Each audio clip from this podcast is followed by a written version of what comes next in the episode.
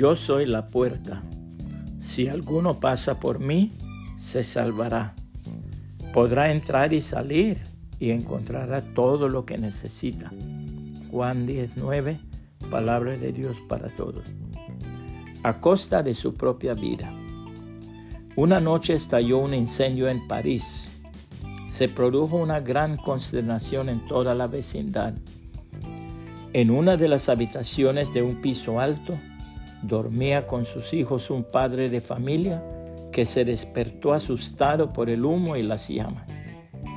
El hombre salió apresurado de su cama, se colocó frente a la ventana y luego saltó a la de la casa opuesta y poniendo su cuerpo a través de ambas, aferró sus manos a la ventana de su pieza quedando así como un puente a través del abismo de las dos casas.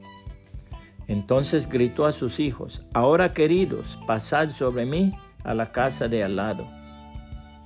Así pasó el mayor y luego otros dos más jóvenes. Por fin llegó el nené. El padre le dijo, apresúrate hijito, casi no puedo más.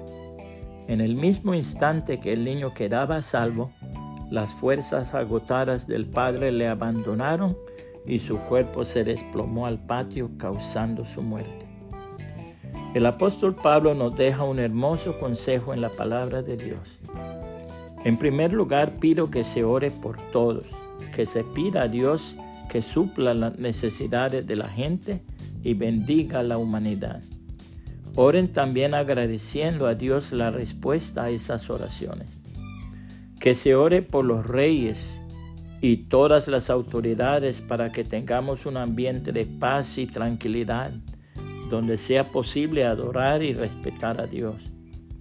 Eso es bueno y agrada a Dios nuestro Salvador, ya que Él quiere que todos sean salvos y lleguen a conocer la verdad. Existe un solo Dios y existe uno solo que logró la paz entre Dios y los seres humanos el hombre Jesucristo, quien dio su propia vida para pagar por la libertad de todos. Jesús llegó en el momento oportuno y dio testimonio del deseo de Dios de salvar a todos. Por eso fui nombrado apóstol para anunciar este mensaje.